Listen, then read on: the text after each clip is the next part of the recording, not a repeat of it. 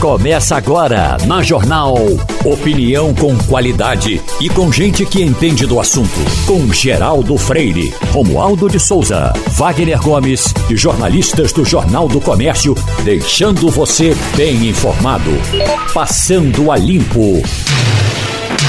Eita, o Passando a Limpo está começando. Na bancada temos Wagner Gomes, Igor Maciel e Romualdo de Souza.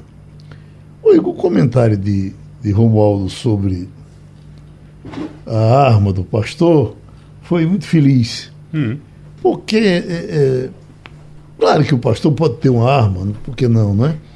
Mas, é, é, puxa vida, você imagina se o azar dele fosse um pouco maior, se essa bala pega no, na, na, na, cabeça da moça e, e, e, mata a moça no aeroporto, que, que tragédia. Que né? tragédia seria, que, que risco que, que se corre com algo desse tipo. E ainda uhum. mais você, uma coisa, Geraldo, primeiro, bom dia para você, bom dia aos ouvintes.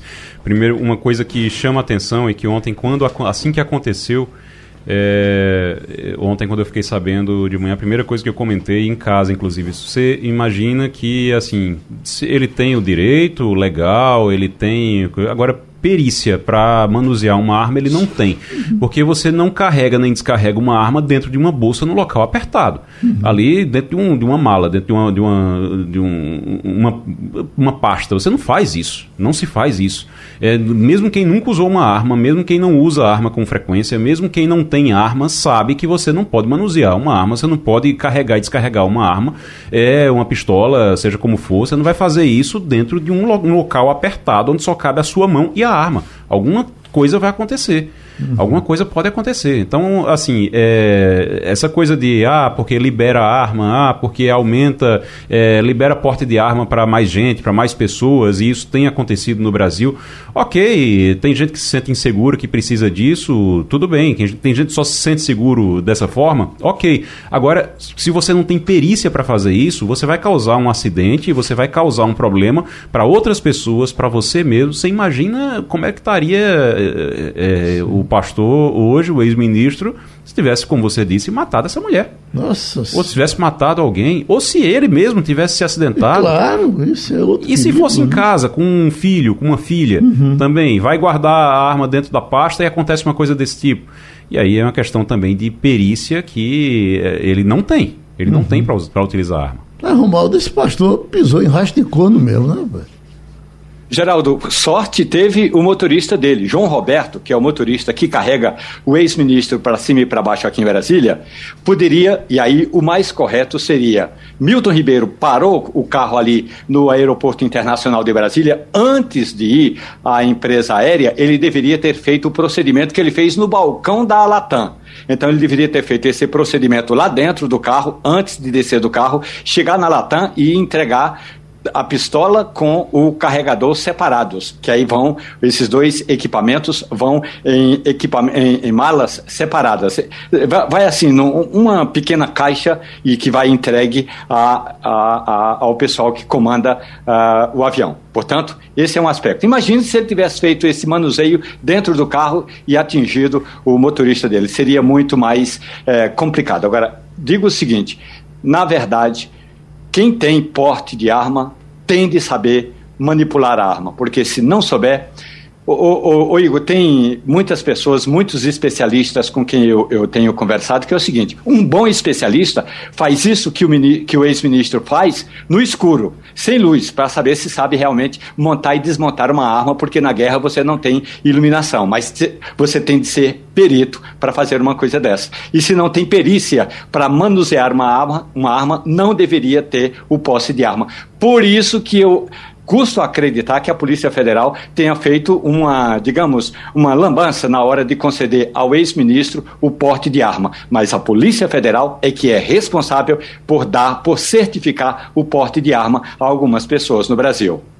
E, e se acontece uma tragédia, num caso desse, quando que ele demonstra imperícia para cuidar da arma, para manusear a arma, a polícia, eh, de certa forma, indiretamente, está contribuindo para essa tragédia, né? Está contribuindo, sim, para essa tragédia, porque entrega a, a arma.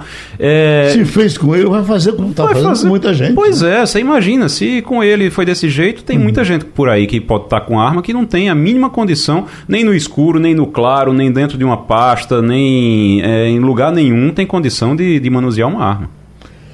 Escute, Rio de Janeiro proíbe caixas de som nas praias, essas caixinhas de música que, na verdade, é, as pessoas também não têm habilidade para usá-las. Né? Usam, que são chatas também. Eles né? usam muito mais para que você escute do que ele escuta. Uma é. coisa é ele gostar da musiquinha dele, botar um fonezinho lá e escutar, mas não. O que a gente observa é o cara pegar e escandalizar botar um serviço de alto-falante que você escuta lá do outro lado da rua, em geral coisa de muito má qualidade, uhum. não é? mas se o cara gosta, que goste e escute ele. Então essa é uma decisão ele. que o Rio de Janeiro toma, que outros, outros lugares devem tomar também. Né? Olha, às vezes eu estou aqui, eu, eu, gosto de ir ali para a praia, aí sentar, ninguém pode tomar banho de mar aqui, né, na, na, ali em Boa Viagem, mas, que senão o tubarão pega, mas você chega ali, senta, vai aproveitar ali o sol um pouquinho naquelas barraquinhas e normalmente eu chego bem cedo, eu vou bem cedo e saio cedo também para evitar exatamente quando o povo chega com as é, com essas caixinhas de som, porque elas são caixas de som muito potentes realmente muito potentes. E o pessoal não chega. Quando você vai ali, mesmo que tenha uma musiquinha na barraca, mas você uhum. escolheu sentar ali e escutar a musiquinha da barraca. E aí chega alguém que ignora tudo isso, coloca ali do seu lado uma caixa de som e para escutar a música que ele quiser, porque ele imagina Sim. que você também quer escutar aquilo. Uhum. E é só na, é, é algo que só acontece na cabeça dele. Imaginar que você quer escutar a mesma música que ele, a mesma coisa que ele. Isso não é algo, realmente é algo que incomoda bastante, que atrapalha atrapalha ao ponto de Rio de Janeiro proibir. Uhum. E atrapalha turismo também. Porque eu sei, eu, eu fico pensando no turista que chega, vai sentar ali, aproveitar um pouquinho o sol, a beleza da praia, aproveitar aquilo ali, de repente tem alguém escutando uma música, seja lá qual for a música, não, não, não importa qual é o, o, gênero, mas o escutando a, a, a, música dos outros. Você é obrigado a escutar a música dos outros, porque ele coloca ali a, a, a caixinha. Isso realmente não está certo, precisa ser regulado, tem que ser regulado é, pelo poder público. Está sendo lá no Rio de Janeiro a maior polêmica do mundo por lá. Uhum. A maior polêmica do mundo. Eu, eu já não acho, Igor, que a pessoa que coloca o som assim está interessado em que você escute a música dele. Ele está interessado é ele mesmo ouvir é, então ele faz ali o mundo dele, não se importa, pelo contrário, não se importa, quer nem saber quem está do lado o que é que pensa. Então, aí chega, então aí tem muita gente surda nesse mundo. Tem, viu? não, Porque... não, não, são, são, são é, é, mundos individuais, mundos individuais. Aí chega o outro do lado bota, liga também e fica aquela confusão. Agora, já que a gente começou o programa falando de arma, esse tipo de atitude pode ser comparado também ao porte de uma arma, ou à posse de uma arma. Porque... Geraldo estava dizendo, você é a pessoa que também não sabe manusear o. Exatamente. O né? E o que é que acontece? Da, da mesma forma que um tiro acidental pode tirar a vida de uma pessoa, um sonzinho desse mal colocado pode tirar, e já tirou a vida de muita gente porque geralmente acaba em confusão, dá briga, aí vem alguém armado ou com arma branca ou com arma de fogo, e aí a confusão está feita. A gente relatou um caso aqui, acho que está com duas semanas, né, Vanildo? Uma, uma comunidade, a pessoa ligou o som de lado, num domingo de manhã, a pessoa do lado não gostou, começou a discussão e a confusão terminou em morte. As brigas uma pessoa de proximidade são muito comuns por conta disso. Exatamente. Ah, tem uma coisa que, que, quando foi colocada aí, aí já levaram para o lado do, do, camarada que é pobre, tem o direito de fazer, que é a história do carro do ovo. Uhum. Se você acha que o carro do ovo é normal, porque o cara está ganhando o dinheirinho dele, manda ele parar na sua porta durante 40 minutos. Olha o ovo! Exatamente. Exatamente. Agora, Geraldo, isso é coisa é, que a gente precisa ainda amadurecer, crescer a nossa sociedade precisa se desenvolver para entender isso, que o meu direito não se sobrepõe ao seu, nem muito menos ao da coletividade. Agora isso leva, isso leva a uma coisa também. No Rio de Janeiro está dando confusão porque a prefeitura proibiu e está fiscalizando. Está uhum. tá havendo fiscalização. Aqui a gente tem lei, sim, para muitas dessas coisas que a gente está citando aqui, para som alto, para perturbação, para determinados horários que o carro do ovo, por exemplo, ou seja, ou qualquer outro carro não pode passar, mas fica lá, ele não pode ficar parado, fazendo. A gente tem lei para tudo isso. Agora tem fiscalização? Não tem fiscalização. Vou citar outra coisa. Foi proibido no, no, no Recife, tem muita polêmica ainda sobre isso, mas, por exemplo, é proibido carro com tração animal. Tração animal é proibido. Eu quero ver quem anda pela rua, eu quero ver quem foi que na, nos últimos dias não encontrou uma carroça por aí uhum. é, com tração animal do mesmo jeito, como sempre, como sempre foi, certo? Então não tem fiscalização. Não tem fiscalização. A coisa é. acontece, você a, até tem lei sobre isso, mas a polêmica surge quando começa a ter fiscalização, porque aí uhum. começa a ser efetivo. a lei vai aqui. pegar, Romualdo? Geraldo, vai pegar se houver fiscalização, porque não adianta ficar fazendo proselitismo barato e pedagógico, dizer, não, é preciso educação. Não, o cara que está com a caixa de som no pescoço ou pendurada com a, a, com a caixa do som na mão para cima e para baixo, ele sabe que está incomodando. Ele está fazendo aquilo para se mostrar, para dizer que ele é poderoso, que o som dele é potente, independentemente do conteúdo do som dele. Porque quem ouve música clássica, em geral, não coloca música alta desse jeito. Agora, se houver fiscalização, fiscalização, aí pega. E fiscalização é, tem que descer o porrete. Descer o porrete não, não significa necessariamente, minha gente, baixar o cacetete, mas é necessário que tenha, para fazer a aplicação da lei, tem que aplicar multa. Tá com o som alto, multa. Agora, a gente sabe que como é, como é a condescendência. Eu, a última vez que eu estive no Recife, eu estava no hotel onde sempre fico há 15 anos, e aí fui saindo e o rapaz falou assim: ó, oh, cuidado, daquele lado ali tem tubarão. E eu falei assim, mas ali tem umas caixas de som. Entre a caixa de som e o tubarão, você fica ali naquele meio. Ou vai perder a perna com o tubarão, ou vai perder a paciência com o som chato e muito alto. Eu estou lembrando aqui, Igor, que certa vez no debate é, nós tivemos a participante, uma pernambucana na Alemanha. E ela participou pelo, pela internet lá, né? E a gente entrou nesse assunto, né? Da, da, de como as pessoas se comportam em países desenvolvidos. Ela disse: Olha, eu não sei como não veio ninguém aqui bater a minha porta para reclamar porque eu estou falando alto. Ela estava participando do debate aqui, falando, não era com o som ligado, não. Ela disse: Eu não sei como não veio ninguém aqui ainda, nenhum dos meus vizinhos reclamar porque eu estou falando alto. É porque uhum. tudo que você faz, você faz pensando se está incomodando os outros. Os outros. Até porque a gente tem que entender que vive em comunidade, né? A gente vive em coletividade. Agora, vamos fechar. Agora tem um fato muito importante, Geraldo, rapidinho para contar. Aconteceu na cidade da, eh, da Ceilândia, que fica a 25 quilômetros do centro de Brasília. Uma senhora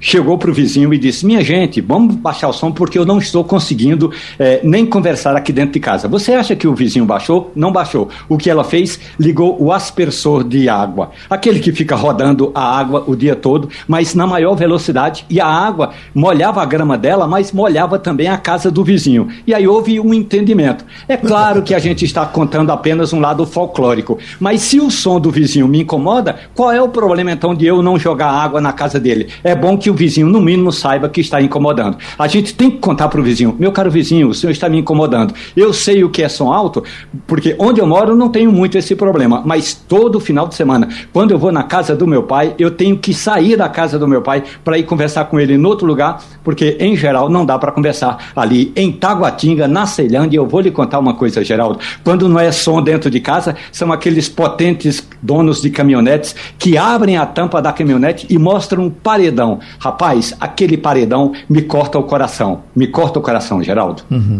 Eu estava vendo no, no quesito miudeza Gasolina, você botou a quanto pela última vez? Gasolina coloquei ontem a 7 e 18. 7 e 18, eu botei a 7 e 9. E aqui as pessoas, os, os postos voltaram a competir uhum. nessa questão do preço. Eu passo em diversos que estão vendendo a 7,30 e, e, e alguns vendendo. Uh, por, eu achei 7,9 um preço bem.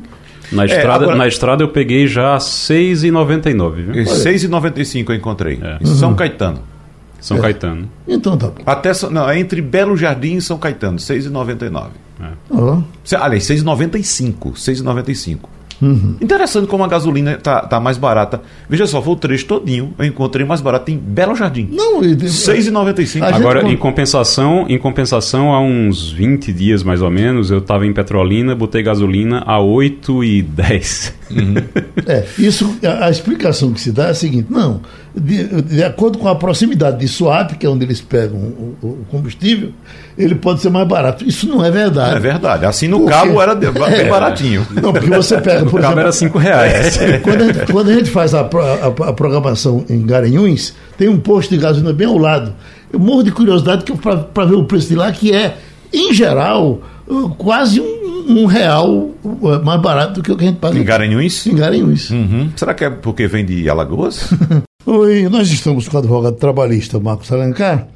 E, doutor Marcos, todos os dias estão aparecendo informações novas de que o pessoal vai revogar, no caso, o PT tratando disso de forma aberta, eh, eh, revogar a, a, reforma trabalhista. E eh, vem a curiosidade de lhe perguntar em que percentual nós temos a reforma já funcionando? 20%, 30%, 40%? Não era, o ideal não era deixar isso chegar aos 100% para daí dizer, bom, não funcionou, vamos, vamos puxar para trás. Ou funcionou, a gente já pode dizer, bom, isso não vai dar certo porque aquilo não deu? É, bom dia para todos. Geraldo, essa, essas bravatas né, que nós estamos ouvindo aí do candidato é, Lula e do Alckmin, isso é uma balela, isso é um engodo. É, eu não, nunca votei no PT, eu acho importante deixar isso claro, e também não apoio o governo atual. Então eu falo com muita tranquilidade. Nenhum presidente tem o poder de revogar nenhuma lei, nem o Supremo Tribunal Federal. O Supremo julga a lei e ele pode considerá-la inconstitucional. Então isso é um palanque político. É muito importante informar a população disso. Né? Nós temos a reforma trabalhista desde 2017 funcionando em pleno vapor contrato intermitente sendo aplicado, banco de horas individual, férias fracionadas, as rescisões sem precisar de homologação, é, pode ser feito acordo extrajudicial com homologação judicial. Tem uma série de direitos que foram trazidos pela reforma trabalhista que estão sendo aplicados. E nós não percebemos na justiça nenhum pico de reclamação em relação a isso. Existia uma injustiça que eu sempre tratei aqui com você, que era a cobrança de custas e de honorários advocatícios em relação a quem tinha justiça gratuita. O Supremo já disse que isso é inconstitucional, foi resolvido. Então, assim, o que eu percebo é que os sindicatos, eles ficaram muito prejudicados, isso é uma verdade, com a reforma trabalhista, porque acabou a contribuição sindical. Então, nem o sindicato de classe e nem o patronal tem mais dinheiro. Entendeu? Então uhum. isso é uma crita maior dos sindicatos de classe, que é o que o PT está aí sempre aliado. Porque uhum. acabou com isso. E o empresarial, as empresas ainda, algumas pagam e eles estão se sustentando. Para terminar, a reforma trabalhista, né, para deixar bem claro, permite que os sindicatos de empregados e patronal sentem na mesa e mudem as regras. Eles têm o poder de mudar a legislação trabalhista. Porque essa reforma diz que o direito coletivo, que é esse direito negociado, que a gente chama de dissídio, né, mas o certo é convenção coletiva ou acordo coletivo, ele é o direito negociado, ele vale mais do que o direito legislado. Então, a, o Congresso Nacional está abaixo de, um, de uma reunião sindical entre sindicatos com uma norma coletiva sendo assinada e protocolada lá no Ministério do Trabalho e Previdência. Então, o que a gente precisa, Geraldo, é de um plano, né, um plano de governo, uma política de Estado baseada em pesquisa, em estudo, em dados, que resolva o problema do emprego nas cinco regiões do país. Porque nós vivemos um paradoxo.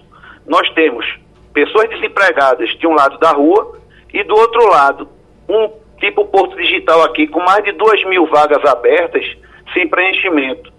Nós temos o agronegócio. Ontem eu vi o setor de frango e de abate, por conta das exportações que aumentaram, fazendo é, evento para contratar as pessoas.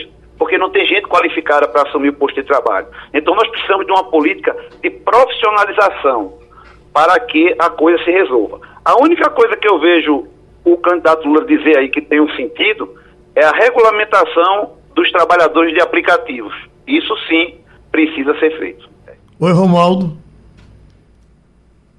Oi, eh, me diga uma coisa, por gentileza, Marcos Alencar, eu acompanhando os discursos do candidato Luiz Inácio Lula da Silva, ele aventa a possibilidade de ressuscitar o imposto sindical, que é aquela contribuição anual de um dia de salário que o empregado paga para a entidade sindical sobreviver.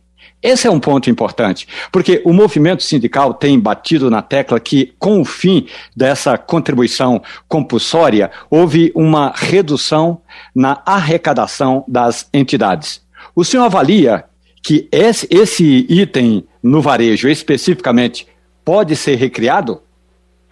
Romualdo, pode, é a resposta que eu tenho, e digo mais, eu sempre fui um crítico em relação a isso. Por quê? É um contrassenso. Se eu digo na reforma trabalhista que o direito coletivo, o direito negociado, vale mais do que o legislado, como é que eu posso, do dia para a noite, é, abruptamente cortar a fonte de custeio dos sindicatos? Como é que eles vão ter dinheiro para sentar na mesa com assessoramento, com advogados, para negociar as cláusulas? Lógico que não vai ter. Eu defendia uma, um desmame em cinco anos, a cada ano, 20% a menos, para que eles buscassem outras fontes de renda. Então, isso eu acho possível, porque nós estamos com o movimento sindical sucateado. Sabe qual é a prova disso? Nós estamos com várias categorias profissionais com as normas coletivas desatualizadas, porque os sindicatos não têm dinheiro para sentar na mesa e negociar. É eu, isso. Eu queria dizer o seguinte: para os grandes sindicatos, tipo bancários, comerciários, sindicatos do serviço público, é, o fim do imposto sindical talvez não tenha sido tão nocivo. Mas eu já falei com o senhor sobre isso. Para os pequenos sindicatos, vamos dar um exemplo. O sindicato dos radialistas, ele praticamente fechou. Porque eu estive lá agora recentemente e perguntei quanto é que vocês estão é, apurando no final do mês para um sindicato estadual. Ele vai para Petrolina, vai para Caruaru, vem para cá, mesmo que não faça nada. 6 mil reais por mês. Como é, que como é que ele sobrevive? No meu tempo que eu passei por lá, essas coisas eram difíceis, mas quando você chegava com o imposto sindical, atualizava algumas coisas. Agora não tem mais como fazer.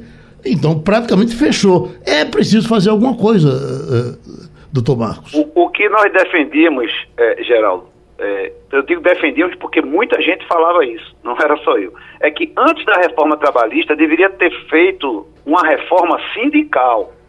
A reforma sindical ela continua sendo necessária, porque nós temos sindicatos aí que são praticamente fantasmas e desnecessários, assim, não é isso aí é, não é novidade para ninguém. É necessário uma reforma sindical. E aí sim pode se criar uma fonte de custeio. Porque uhum. se não for assim, nós não teremos o direito negociado funcionando plenamente. O senhor sabe que tem até uma facção aí do PT que defende a pluralidade sindical, quer dizer, uma categoria só com 10 sindicatos. Isso é uma loucura, né? Isso é uma loucura e nós já passamos por isso. Uhum. Né? E aí, de novo, vamos lembrar da época do Gentil Mendonça, né? que, de, de, tanta saudade que nos deixa. Uhum. Nós tínhamos o Sindicato dos Motoristas, que era um sindicato só, e depois ele foi, ele foi dividido. Uhum. O que faz a força é a união. O movimento sindical ele é baseado em união. Então, como é que você pode subdividir em tantas categorias? Isso enfraquece a negociação. Uhum. Né? Imagine o sindicato dos professores. Professor de faculdade, professor de colégio, professor de cursinho, professor. Se você dividir demais, você enfraquece. Uhum. Então, isso aí eu vejo como um contrassenso. Sindicato não é time de futebol.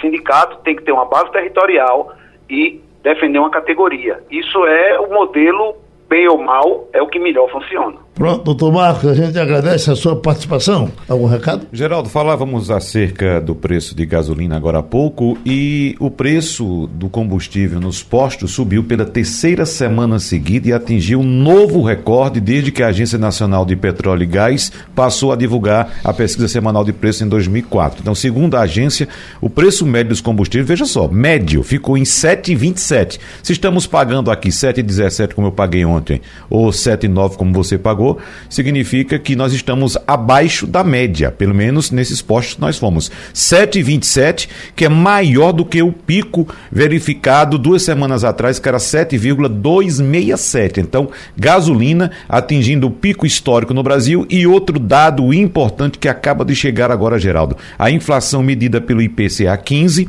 acelerou para 1,73% em abril e é a maior variação para esse mês de abril desde 19 1995, ou seja, a maior inflação em 27 anos, Geraldo Freire. O secretário de Fazenda de Pernambuco e presidente nacional do Cefaz, Décio Padilha, está nesse momento em Brasília para uma reunião e vai conversar com a gente. É, ilegalidade no varejo digital, tema que ele vai tratar com os seus pares na capital federal. Tem muito a falar sobre isso, doutor Padilha? Bom dia, Geraldo. Bom dia, bancada aí do Passando Limpo e aos ouvintes. Tem muito, Geraldo. É, o varejo digital, é, no mundo inteiro, ele está em franca expansão, veio para ficar e para se ampliar. Você tem ideia? O varejo normal, convencional, cresceu apenas 1,4% em 2021, comparando com 2020 enquanto que o varejo digital cresceu 27,8%. E quando você vai para uma das modalidades do varejo digital, que é o cross-border, que é exatamente a compra online das plataformas que vêm produtos de outros países para cá, a importação direta cresceu 60%. Então esse tema, ele é muito importante, ele requer a atenção de todos, porque a tecnologia veio para fazer um novo rearranjo de negócio brasileiro. E o arcabouço tributário brasileiro, é, todas as formas de regulação não enxergaram essa expansão de 88 para cá, até porque naquela época era um sistema analógico, não era economia 5.0. E mais um dado importante é que em três anos vai duplicar o comércio virtual em todos os levantamentos que nós estamos fazendo. Então, é importante que o comércio virtual cresça, que os custos baixem, mas que tenha menos informalidade. Isso será o tema da minha palestra, porque está tendo muito problema de material falsificado, não recolhimento de ICMS, não recolhimento de tributo federal, problemas também graves com os sellers, que são os lojistas virtuais, os quais tem muita irregularidade quando são de plataformas internacionais, tem que ter registro, formalidade para gerar emprego e para que a economia cresça. Então é a gente colocar um novo arcabouço que facilite o crescimento disso, mas de forma organizada. Um colega nosso aqui um dia desses, para quem está acostumado a lidar com isso, tudo bem. Para mim foi um espanto, porque ele queria comprar pneu e comprou quatro pneus no Paraná comprou em Curitiba e esse pneu veio para cá. Eu fico pensando, meu Deus do céu, e, e, e o Estado? E, e, como é que se faz a, a, a, a arrecadação? A arrecadação para onde é que vai? Quem, quem ganha é o Paraná? Geraldo, eu quero entrar exatamente nesse assunto com o secretário Décio Padilha, porque esta semana eu fui até a portaria do condomínio onde eu moro para buscar uma encomenda e cheguei lá, estava uma. parecia uma loja de pneus. Entendeu? Ou seja, meus vizinhos estão comprando pneus pela internet e recebendo em casa. A transportadora vai deixar em casa. E eu digo isso, secretário, porque eu já ouvi reclamações de comerciantes que atuam nesse segmento aqui em Recife dizendo que não vendem mais pneus aqui, porque o cliente, quando faz faz a pesquisa de preço, vai para a internet e encontra até 30% mais barato, ou até mais barato. Agora, eles reclamam do acocho dado pelo governo do Estado em cima da carga tributária. Diz, olha, o governo do Estado não nos deixa trabalhar. É Diga, então aproveite, Igor, também. É isso que eu queria, inclusive, complementar, Wagner, porque, assim, eu acho que um dos principais pontos para você poder ter competitividade nesse setor é o governo local, são os governos locais, eles oferecerem essa competitividade. E a gente não pode é, simplesmente é, é, ignorar isso, como o secretário mesmo está dizendo, a gente não pode simplesmente ignorar isso. Então você precisa oferecer competitividade para o mercado local também, não apenas para receber esse, isso de, de longe, não apenas e aí é uma preocupação também, secretário, não apenas para saber como é que a gente vai receber o imposto, porque para o governo, ok, resolve com uma, com uma lei, resolve com uma reforma é, tributária, não, vamos receber o imposto lá é, é, aqui no destino, não tem uhum. problema, ok. Mas e o mercado local, como é que fica? Pois é, e só para complementar também, Igor, veja só, então me parece, secretário, e tire essa dúvida por gentileza, que a briga do, do governo do Estado aqui é para que os outros cobrem impostos também, e não não para o governo reduzir a carga tributária, é isso? Não, veja, a primeira coisa importante esclarecer para vocês, o debate aqui que eu estou em Brasília, representando todos os secretários do Brasil, não é no sentido da gente estar tá puxando carga tributária. A carga tributária do Brasil, ela está na casa já de 34%, ela é muito elevada, o debate não é esse. O debate aqui é só o seguinte, os produtos que estão vindo de fora do país para cá, eles estão vindo sem controle, através de plataformas digitais, que são shoppings virtuais, e que esses shoppings virtuais têm centenas de sellers, que são lojistas virtuais vinculados a eles, não tem controle algum, porque são plataformas fora do país estão praticando uma operação chamada cross-border, que é a venda direta, de importação direta, e isso está chegando com muito produto falsificado, de baixíssima qualidade, vários contribuintes, vários clientes compram um sapato Paulo Ralph Lauren, um sapato Adidas, vem de outro lugar do mundo e esse sapato, quando entra, é totalmente falsificado e o cara não tem a quem reclamar. Vai reclamar quem? Ao Marketplace, que é o shopping virtual, ele vai dizer que não tem nada a ver porque quem vendeu foi uma loja lá da Malásia. Aí você vai atrás da loja da Malásia, como você aqui no Brasil. O debate é do novo rearranjo de negócio virtual diante do arcabouço regulatório brasileiro. Ninguém está atrás aqui de estar tá puxando aumento de carga tributária, não é isso. Então, esses pneus mesmo que foram falados aí, esses pneus vieram da onde? Se esses pneus vieram de outro país sem pagar nada de imposto, independente da carga tributária aqui, não há competitividade, porque a concorrência é desleal. O cara não tem carteira assinada, o cara não tem registro na junta comercial do seu país. Então é isso que a gente está debatendo hoje, não é os estados, junto que aqui também vai ter é, Ministério da Economia, vai ter também é, empresários. Ninguém está atrás de aumento de carga tributária e de aproveitar essa oportunidade, é de buscar formalização. Uhum. É, na minha cabeça é, é, é, é uma lapada grande em cima do emprego, né? Porque a gente sempre pensou em você instalar aqui uma, uma, uma, indústria de pneu, disso, daquilo e tal, como aqui a, a, a, Fiat, e aí gera emprego, tudo bem. Como é que você vai administrar esse negócio? Olha, não é fácil. Mas Romualdo está aí pertinho do senhor. Pois não, Romualdo? Secretário, muito bom dia. Falando da ilegalidade do comércio pela internet, tem um ponto que é fundamental que seja discutido, e aliás, eu estava acompanhando aqui, secretário, a programação desse evento, realmente é maravilhosa. Vai ter realmente uma oportunidade do Brasil discutir, porque nem tudo é ilegal também no mercado é, pela internet. Então, eu até já me inscrevi para acompanhar como for possível, pelo YouTube no canal do, da, do, do, da plataforma Poder 360. Parabéns Pronto. pelo evento. Agora, da questão da ilegalidade. Vamos imaginar, você compra é, um pacote de cigarro pela internet e o cigarro vem falsificado. Só que tem um detalhe, secretário, que é o seguinte: muita gente defende que todas essas lojas virtuais tenham uma plataforma ou estejam ligadas ou vinculadas a uma plataforma que tenha sede, que tenha CNPJ no Brasil. A pergunta é: é possível fazer isso? O debate está caminhando para uma solução como essa.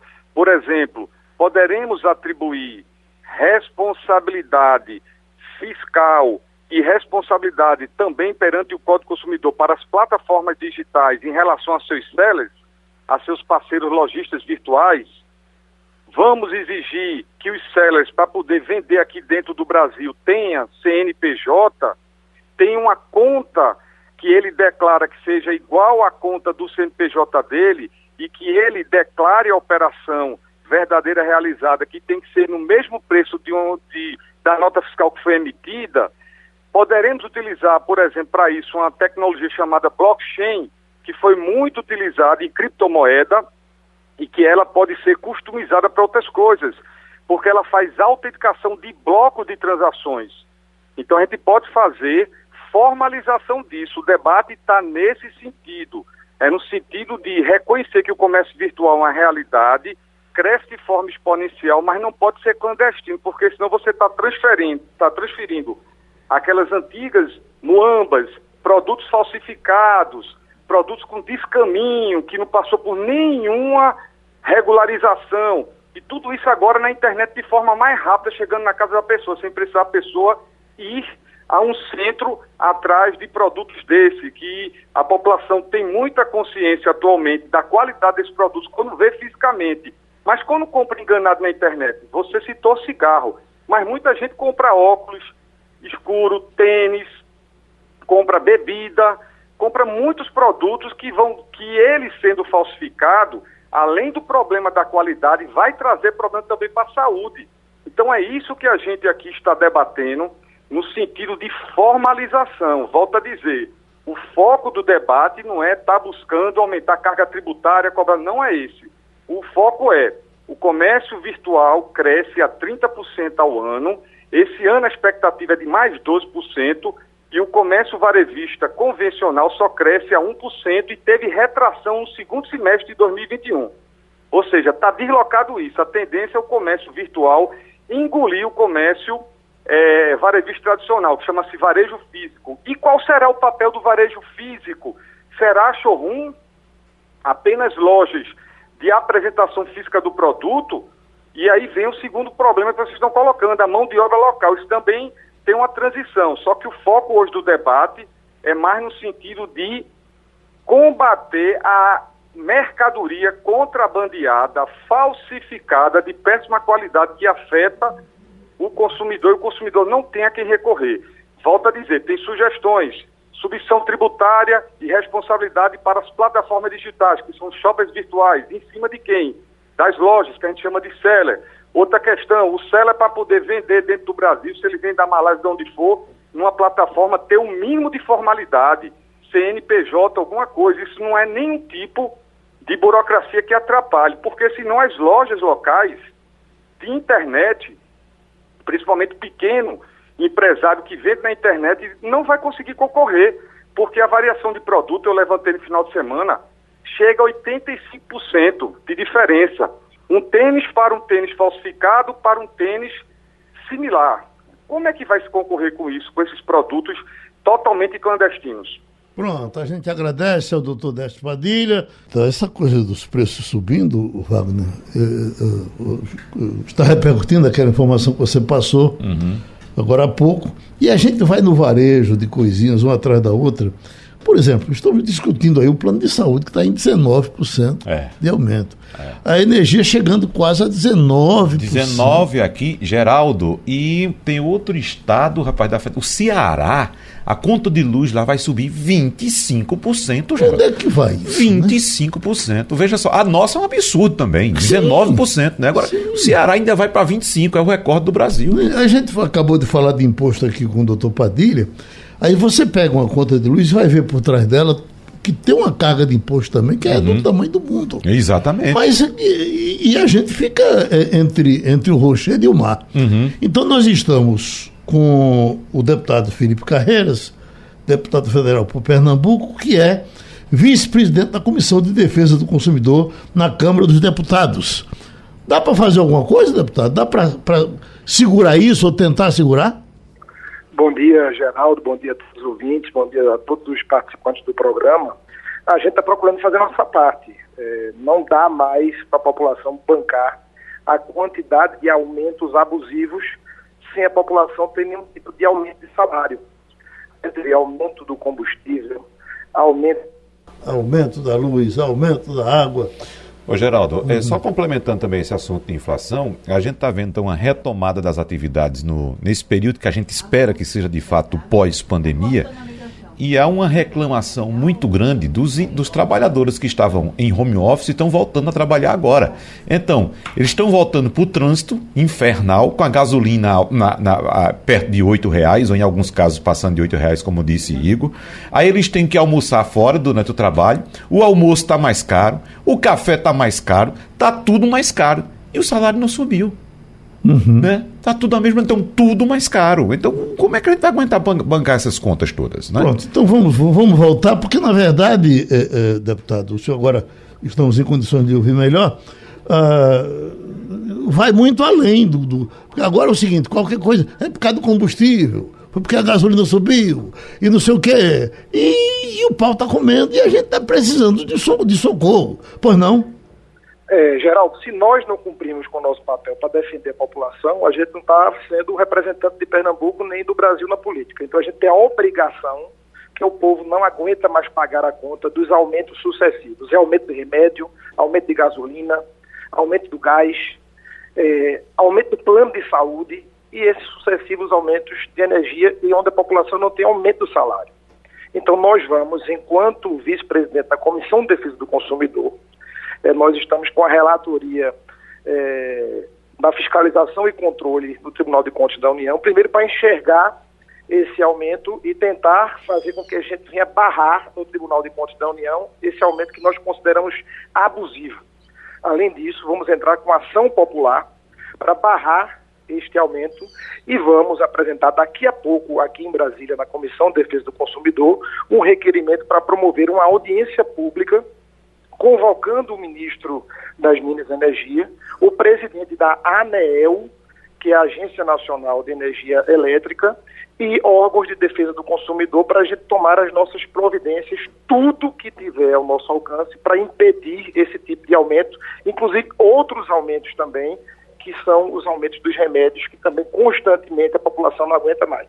Oi, Fábio. Bom, é, deputado, o senhor diz não dá mais para a população bancar esses aumentos. Beleza. Agora, me diga uma coisa: qual é a proposta do senhor? Porque dinheiro não cai do céu e todo o dinheiro que circula de uma, de uma, uma economia ele é gerado pela atuação dos trabalhadores. Se o governo emite moeda para bancar essa conta, nós teremos ainda mais inflação. Então, repito, qual é a proposta do senhor para resolver esse problema? A proposta da gente, número um, é que o Tribunal de Contas da União investigue. É, os argumentos para que esses aumentos estejam acontecendo de forma recorrente. Então, isso é um instrumento.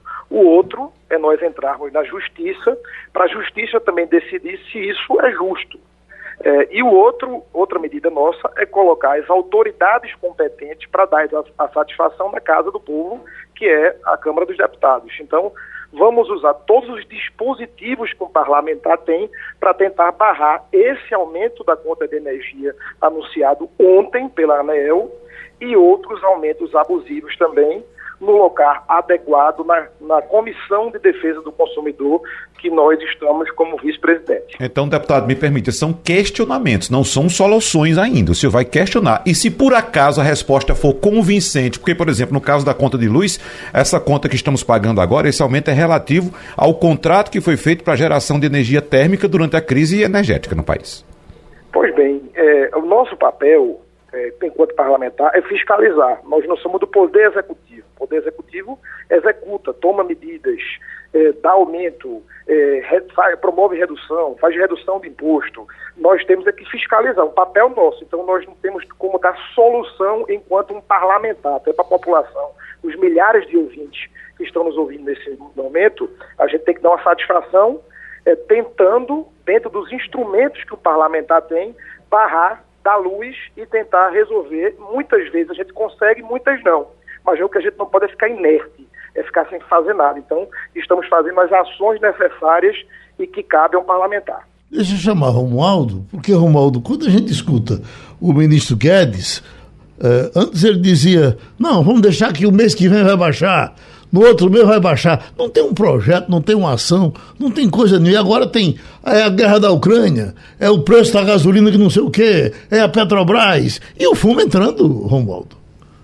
Olha, o Congresso Nacional tem um poder que é revisar o poder que tem as agências reguladoras e uma dessas agências é a ANEL. A ANEL pode, ela tem poder de, com a devida justificativa, aumentar a tarifa da conta de luz. E um dos argumentos, deputado Felipe Carreiras, muito bom dia para o senhor, é o bom seguinte: dia, é o furto de energia elétrica que deveria ser combatido pelos governos estaduais e pelas prefeituras, ou seja, pela polícia estadual e pelas guardas municipais, que, segundo a ANEL, causa o é, o aumento, o elevado é, aumento é, na, no, no, preço do combustível. E a outra questão, já levantada por Wagner Gomes, é com relação à crise hídrica. O Brasil teve de gerar energia cara e poluente por meio das termoelétricas. A, a questão agora é como a comissão da Câmara dos Deputados pode discutir talvez um projeto de decreto legislativo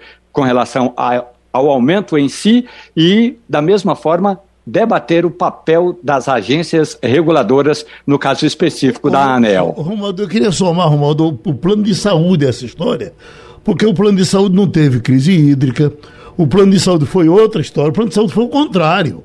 As pessoas deixaram de procurar os, os serviços médicos porque estavam com medo de sair de casa, de Covid, houve um esvaziamento dos consultórios nesses tempos. E agora o preço vem, o aumento é, do, é o mesmo, 19%.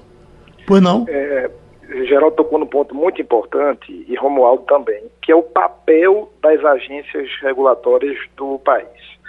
Nós promovemos uma audiência pública para falar sobre o aumento abusivo dos planos de saúde com o presidente da AMS, e simplesmente ele fez total defesa do setor, ou seja, das empresas que promovem o seguro saúde, onde as empresas cada vez mais é, promovem a, a questão do plano é, comercial, não fazem mais o plano individual, do plano empresarial, do plano coletivo, onde eles podem aumentar o que quiserem, não é regulado pela Agência Nacional de Saúde. Isso é um absurdo. Por ano, para a população que está ouvindo agora, é, estão, está existindo um aumento de cerca de 20% em média de aumento, ou seja, em cinco anos dobra o valor do plano de saúde e os planos coletivos empresariais não podem ser regulados pelo governo federal. No caso, a, a ANEEL, há uma desconfiança que ela também está trabalhando para o setor, ou seja, ela deixou de ter isenção e está trabalhando para atividade produtiva, ou seja, para as empresas, não está mais tendo isenção e olhando o seu papel, que é a justiça e trabalhar pelo povo. Então, vamos utilizar todos os dispositivos que cabe ao parlamento para tentar barrar esse preço de abusivo que nós consideramos no aumento da energia elétrica, também do plano de saúde, e vamos tentar o enfrentamento, tudo que nós tivermos de armas, inclusive até a justiça. Deputado Felipe Carreiras, boa sorte para o senhor, muito obrigado. Mais uma participação aqui no Passando a Limpo. Vamos fazer uma limpezazinha nos assuntos de Brasília. Romualdo, qual é o assunto mais quente hoje em Brasília? Alguma coisa além do deputado Silveira? O que esse homem está tendo de exposição é uma, é uma coisa impressionante. Se você botasse uma, uma, uma pesquisa dele para presidente da República hoje, ele ia para o primeiro lugar. Pois não, Romualdo? Roberto Jefferson, o presidente de fato do PTB, ligou para o deputado Daniel Silveira e disse o seguinte: Meu querido menino, Ninguém, nem o programa eleitoral, nem o nosso tempo no rádio e na televisão daria tanta exposição a um candidato como está dando a você, porque Daniel Silveira ainda é pré-candidato ao Senado Federal. Lembremos-nos que só tem uma vaga, mas ainda assim, Daniel Silveira é pré-candidato a senador pelo estado do Rio de Janeiro. Essa questão toda, conforme disse ontem o ministro Alexandre de Moraes no voto, portanto, não foi numa entrevista, ele disse o seguinte: essa história está consolidada. o deputado Daniel Silveira está inelegível com base na lei da ficha limpa e não tem perdão que dê jeito. Ponto. Resolvida essa questão, o Daniel Silveira vai continuar esperneando, vai continuar andando como ele está fazendo na Câmara dos Deputados, sem a tornozeleira. Vai continuar sendo multado 15 mil reais por dia. Como ele vai pagar é outra, outra parada. Então, o Daniel Silveira é, de fato, um assunto quente. Agora, tem um assunto muito importante que é o seguinte: eu venho batendo nessa tecla o tempo todo, já faz, nós estamos aí no mês de abril, já faz pelo menos três meses. Geraldo, a Câmara dos Deputados está até hoje hoje sem as comissões temáticas funcionando. Nenhuma delas está funcionando. O que é uma comissão temática? Vamos pegar esse exemplo aí do deputado Felipe Carreiras. A Comissão de Defesa do Consumidor não está se reunindo porque não tem presidente, porque não foi eleito o presidente da comissão. Deve ser eleito daqui a pouco o deputado Silvio Costa Filho, presidente da comissão. Mas até agora não está funcionando. Comissão de Constituição e Justiça, os assuntos que chegam à Câmara dos Deputados para serem votados têm de passar primeiro pelas comissões temáticas temáticas, onde eles são de fato debatidos. Então, essas comissões não funcionando,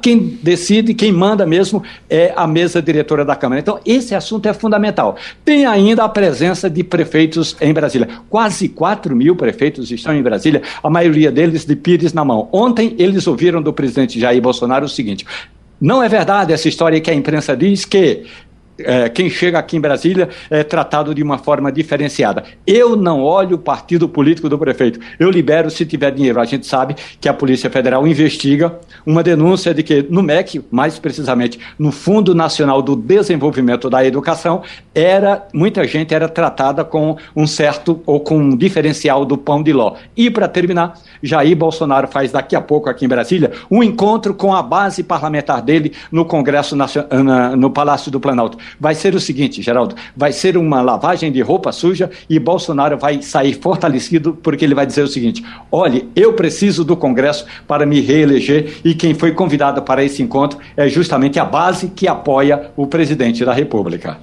Ô, uh, Geraldo, enquanto o Brasil discute o ignóbil, acéfalo e insignificante deputado Daniel Silveira, veja só o que temos pela frente. Há mais de 7 mil obras paradas no país, segundo um levantamento da Confederação Nacional dos Municípios, que vai ser apresentado hoje no evento que a E o Ministério da Educação liberando para começar outras, começar, sem terminar as que estão aí. Sem terminar. Aí, então, veja só, o Brasil, na situação que a gente acabou de relatar de economia em frangalhos, de inflação nas alturas, obras paradas, um governo sem planejamento, sem sair do canto, sem apresentar uma rua calçada que seja para dizer que foi ele que fez, né? Uhum. a gente está discutindo Daniel Silveira. Agora, deixa eu passar aqui uma informação positiva com relação ao futebol brasileiro. Enquanto a nossa seleção está aí já preparada para disputar a, a, a, Copa do Mundo e pelo menos nas eliminatórias esteve muito bem, está saindo aqui uma relação dos 10 melhores clubes do mundo. Desses 10, nós temos quatro dentro. Então nós temos o Palmeiras, é o segundo melhor clube do mundo, com 288 pontos. O primeiro é Chelsea, com 312. Depois vem Atlético Mineiro, é o terceiro melhor do mundo, com 285. Ah, vamos, Flamengo, é o quinto, está em, em quinta colocação, com 259, aí vem, vem, vem, o resto do mundo tem direito a alguma coisa, e fica aqui o Atlético Paranaense, é o décimo colocado, com 231. Então estamos... 231 pontos, é bom que se leve em consideração, Geraldo, que esse, esse ranking não é um ranking teórico, é um ranking de pontuação em, em competições. Sim. Então não significa, ah, porque esse é de fato o melhor elenco, o melhor clube de jogadores. Não, é um ranking de pontuação. Então, como o, o Palmeiras tem se destacado em vários campeonatos geralmente chegando em segundo lugar, sendo vice segundo, em alguns campeões. Segundo do mundo. Do mundo duas vezes. Então, é. É, são essas pontuações que são levadas em consideração. E terminou Passando a Limpo. A Rádio Jornal apresentou opinião com qualidade e com gente que entende do assunto. Passando a Limpo.